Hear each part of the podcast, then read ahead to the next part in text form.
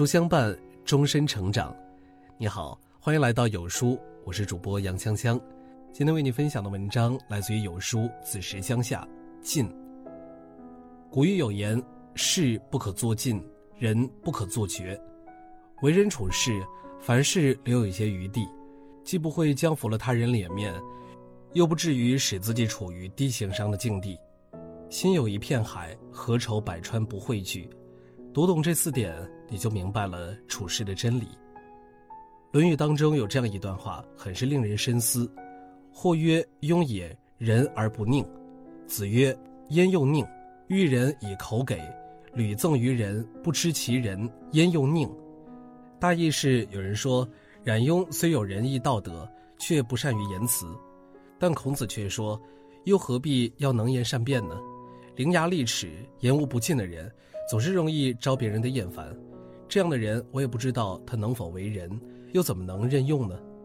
言多必有失，一味的追求伶牙俐齿，不顾及他人想法，知无不言，言无不尽，反倒会令人感到厌恶。君子欲讷于言而敏于行，说的就是这个道理。君子行事当果断不拖沓，但言语上须得谨慎小心。生活中，我们常常会遇到这样的人，极其喜欢拿别人的事情当做交情的谈资，一股脑的将所有的想法托盘而出，在不知不觉中就已经得罪了别人。或许有人认为交友当坦诚率真，不该有所隐瞒，这应当是一个人的真性情。殊不知口无遮拦才是友情的灾难。柏拉图有言：智者说话是因为他有话要说，愚者说话。则是因为他们想说，了解一个人应当是发自内心，从交往中的点点滴滴去探寻，而不是束之于口，将所有东西都不过脑的抛给对方。知人不必言尽，言尽则无友，这是交友的大学问。曾听过这样一则寓言故事：牧人的围栏里圈养着三只动物，分别是猪、奶牛和绵羊。有一天，牧人要将猪捉去。猪十分抗拒，大声嚎叫。绵羊和奶牛听着嚎叫，十分的头痛，便对猪责怪道：“我们经常被牧人捉去，也没像你这么大呼小叫的。”猪痛苦地回答道：“因为他捉你们只是为了你们的毛和乳汁，捉我却是要我的命啊！”这个故事是不是很像我们生活当中的场景呢？当我们对别人的行为一味苛责时，其实没有意识到大家的立场不同，我们无法对别人的痛苦感同身受。做人当长于自检，短于责人；与人交往当讲究分寸，更何况是在对他人斥责的行为上。即便对方有错，也应当留有三分薄面，不可得理不饶人。因一时占道理制高点而咄咄逼人，既不会让自己落着好处，更会让别人心生不适，从而越来越远离你。人无完人，人活一世，总是会有做的不对、不周到的地方。多一份包容与理解，关系自然交好的多。切不可将眼光盯向他人的错处，不依不饶，挑剔万分。做一个厚道之人，才会好事常办。泰戈尔说过：“不要因为你自己没有胃口而去责备你的食物，多一点自省，少一点对他人的苛责，其实是在为你自己留有余地。”就像老子所说的：“大道之行，不责于人，责人不苛尽。”给彼此都留三分薄面。做人的最高境界是，即使自己学富五车、万金傍身，依然能够保持自谦，不露锋芒。人心难测，当你锋芒毕露，吸引来的很难说是真心的称赞，还是恶意的嫉妒。更甚者，若是德不配位，便可能成为别人眼中的笑话。《西游记》当中有这样一处情节：观音院里，金池长老同唐僧一行人展示自己的宝贝。孙悟空心里不服气，想要炫耀一番，便怂恿唐僧拿出锦兰袈裟给金翅长老展示。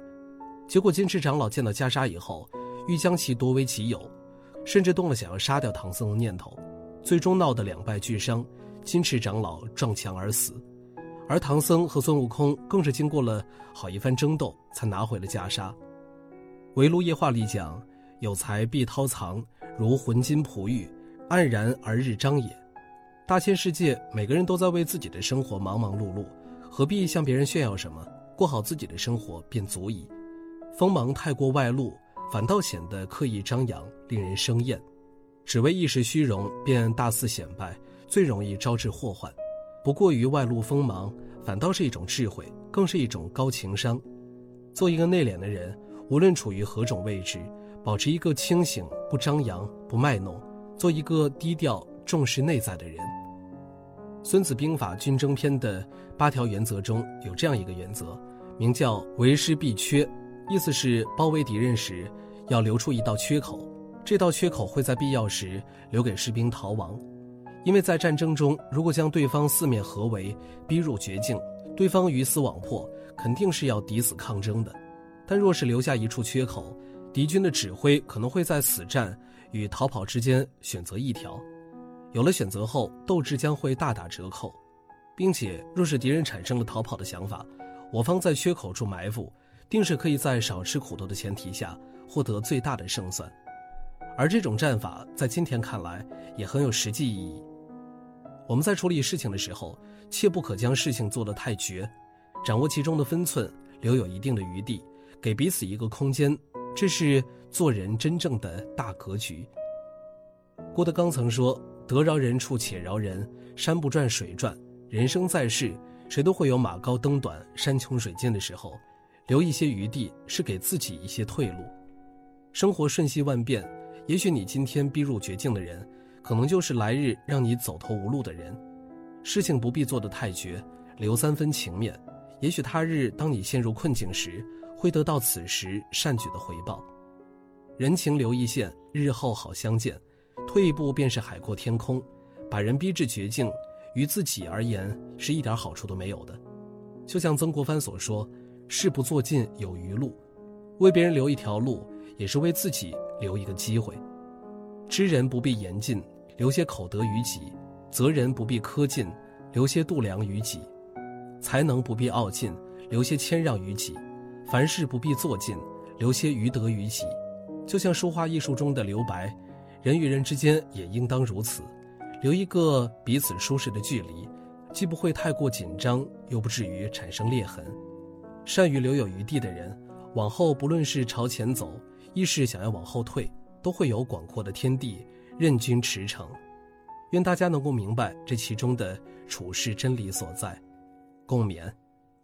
尽事不必做尽，留些余德于己。一个人的处事性格多多少少和他的生日有关。想知道自己生日的小秘密吗？